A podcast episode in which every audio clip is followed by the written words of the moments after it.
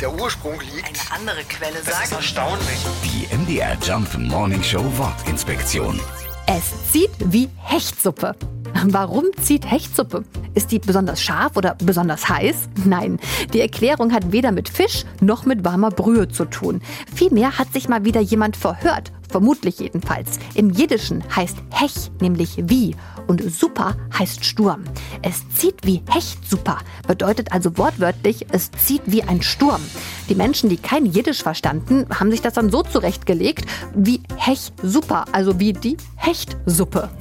Die MDR Jump Morning Show Wortinspektion. Jeden Morgen um 6.20 Uhr und 8.20 Uhr und jederzeit in der ARD Audiothek.